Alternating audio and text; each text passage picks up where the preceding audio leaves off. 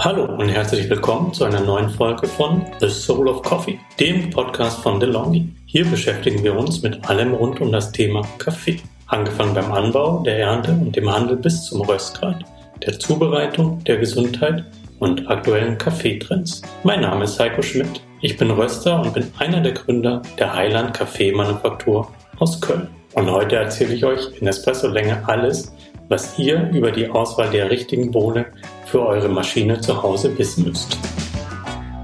Die Auswahl an Kaffeebohnen von kleinen und Spezialitätenröstereien oder auch großen Röstereien wird ja immer größer.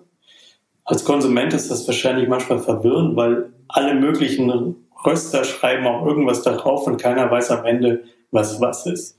Grundsätzlich sollte man erstmal unterscheiden zwischen, ob man Espresso-Kaffee trinken möchte oder Filterkaffee.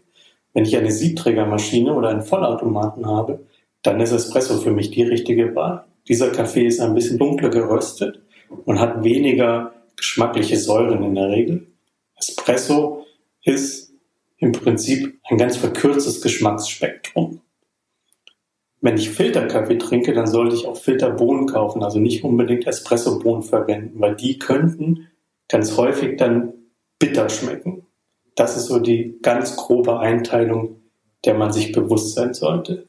Jetzt bleibt natürlich die Frage, jetzt stehe ich vor diesem Regal im Supermarkt oder im Laden und da erschlägt mich die Auswahl, wie finde ich das, was für mich passt.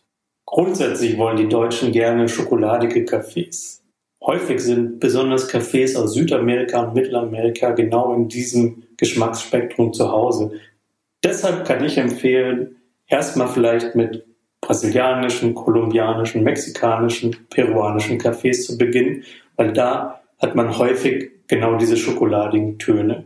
Wenn man afrikanische Cafés kauft, wird es meistens geschmacklich ein bisschen fruchtiger.